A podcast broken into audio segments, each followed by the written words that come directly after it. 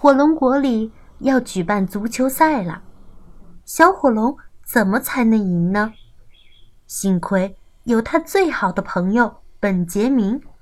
可是，本杰明今天要过生日，他还能去火龙谷里教小火龙踢足球吗？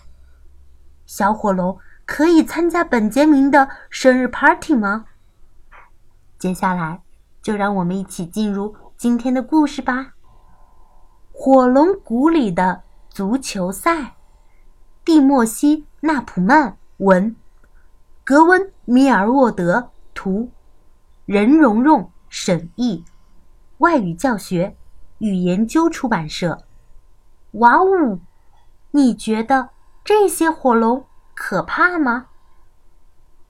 我觉得它们挺可怕的。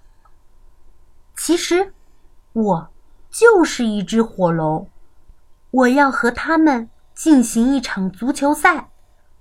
可是，我根本就没有机会赢。所以，我得找个朋友来帮忙。幸运的是，我刚好有这么一个朋友，他叫本杰明。那，这就是他的照片。他是一个非常非常可爱的小男生。我知道，他看起来有点奇怪，但是他是我最好的朋友。关于足球，他无所不知。不过，他住在一个神奇的地方，离我们这里很远很远，所以，我得先把他接过来。我真想念本杰明啊！本杰明说，他很乐意教我们踢足球，但是，他却不能留下来。但他不能留下来。看我们比赛，因为今天是他的生日。你瞧，本杰明他们过生日要举行派对。我不知道什么是生日派对，于是本杰明就讲给我听。在派对上，朋友们会为他唱歌，还要吃一些很恶心的食物。蛋糕、糖果、冰淇淋，你能想象吗？哎，一定很难吃。最有趣的是，他们还要吹灭插在蛋糕上的蜡烛。我可不想让本杰明错过他的生日派对，于是我们马上就出发。回到家后，本杰明开始。给我们讲所有和足球有关的知识。可以用翅膀传球，还可以用尾巴传球。但是不能把球塞到火山里，也绝不能往球上喷火。最重要的是，只有互相帮助、互相配合，才能取胜。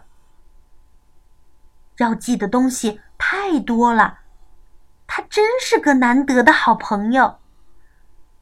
比赛马上就要开始了，本杰明祝我们好运。爸爸说他会把本杰明送回家的，但是当本杰明和我拥抱、跟我告别时，我的眼睛里竟然开始渗出一种。湿漉漉的东西，就像本杰明一样。这可是从来没有过的事啊！我们敏捷的跳起来，噌的一下，飞得好高好高。对方球员根本就无法阻挡我们。我们按照本杰明告诉我们的那样，互相帮助，配合的十分默契。我们用尾巴传球，但是不往球上喷火。我现在要做的，就是把球完好无损的踢进球门，那样我们就赢了。可是，为什么我一点儿都高兴不起来呢？这时，我听到有人在为我加油，加油啊，小火龙！我噌的一脚就把球踢到了对方的球门里。我们赢了！万岁！本杰明大声的欢呼起来。我以为你已经回去和朋友们一起开生日派对了。生日派对上怎么能少了我最好的朋友呢？本杰明说完，给了我一个大大的拥抱。所以，你也要跟我一起回去。只要我们抓紧时间，就能及时赶到。派对上的食物实在太难吃了，而且歌声震得我的耳朵都疼了。不过，你知道吗？我觉得派对很有趣，比踢足球有趣的多了。我想，明年我也要办一个生日派对，一定要请我的好朋友。本杰明来参加，不过，不管怎么练习，有一点儿我始终学不会，那就是怎样才能只吹灭蛋糕上的蜡烛呢？